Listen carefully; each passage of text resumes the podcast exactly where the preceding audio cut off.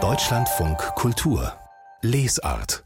Vor ein paar Jahren, da hat der IT-Journalist Stefan May sich in die Tiefen bzw. in die Untiefen des Internet begeben, ins Darknet und hat da investigativ über die Kämpfe recherchiert, die in diesem versteckten Teil des Internets ausgefochten werden, also in diesem Teil, der über so normale Suchmaschinen wie Google zum Beispiel in aller Regel gar nicht zugänglich ist.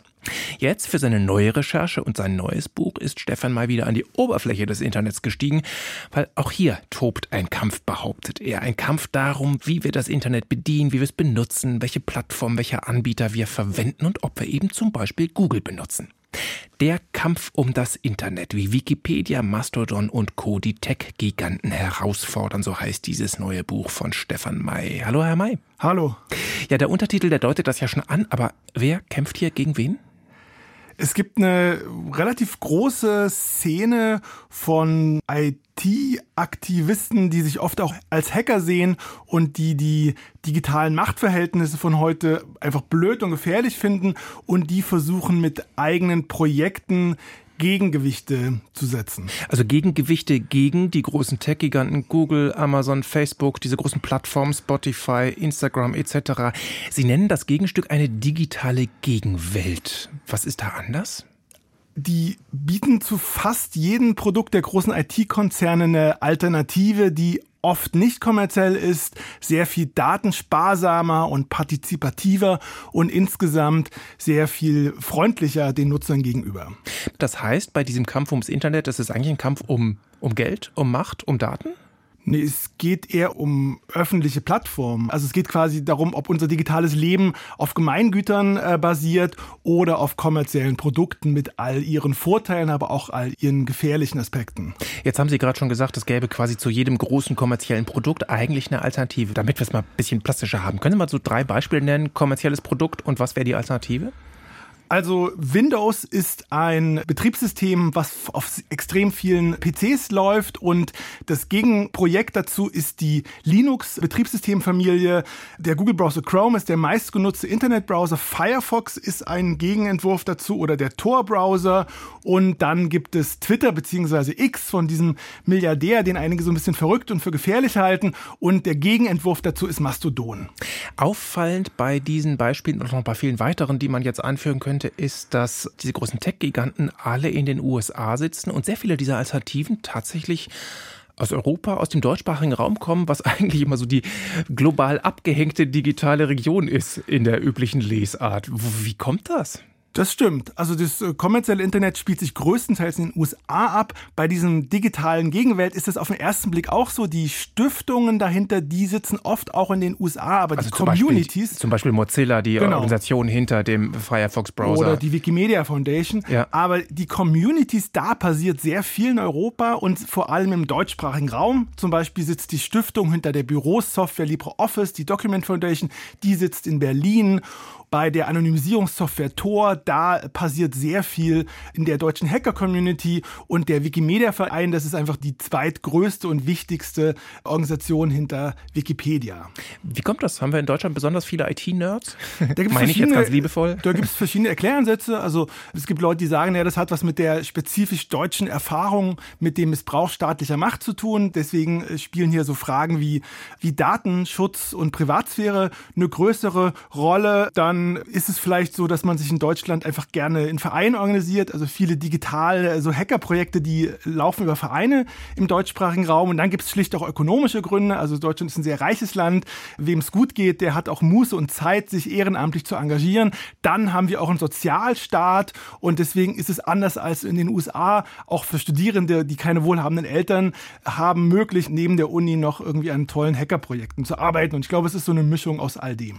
Damit sprechen Sie einen wichtigen Punkt Punkt an, nämlich die Finanzierung des Ganzen. Die großen Tech-Giganten, die machen ihr Geld damit, dass ich entweder die Produkte wirklich mit Geld kaufen muss oder dass ich sie in Form meiner Daten bezahle. Diese digitale Gegenwelt, die Sie hier beschreiben, die verzichtet ja auf beides, wenn es gut läuft. Also in aller Regel spioniert sie mich nicht aus und sehr häufig sind diese Produkte kostenlos.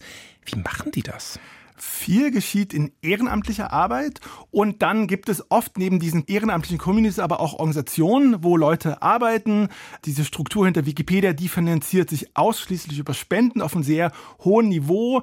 Dann gibt es teilweise auch Kooperationen mit Unternehmen, also die, die Mozilla Foundation hinter Firefox hat hunderte Millionen Dollar in den letzten Jahren von Google dafür erhalten. Von dass, Google. Dass Google Standardsuchmaschine ist, was auch so ein bisschen problematisch ist. Dann gibt es auch staatliche Fördermittel. Das Tor-Projekt, was hinter dem Darknet steht, das finanziert sich vor allem über US-amerikanische Fördertöpfe und es gibt Förderprogramme von der EU und vom deutschen Staat. Und dann gibt es teilweise auch Projekte, hinter denen stehen Unternehmen. Deswegen habe ich mich schweren Herzens entschieden, das Ganze nicht nicht kommerzielles Internet zu nennen, sondern den sperrigen Begriff digitale Gegenwelt zu prägen. Hinter vielen Projekten stehen nämlich Unternehmen Unternehmen, zum Beispiel hinter Linux. Also bei Linux fangen bei vielen Hackern die Augen an zu leuchten. Und da ist aber wahnsinnig viel Geld von Unternehmen drin, die das zusammen mit einer Community entwickeln. Und das ist sehr spannend. Also es gibt Unternehmen, die äh, finanzieren digitale Gemeingüter, obwohl sie keinen exklusiven Nutzen daran haben. Also alle können das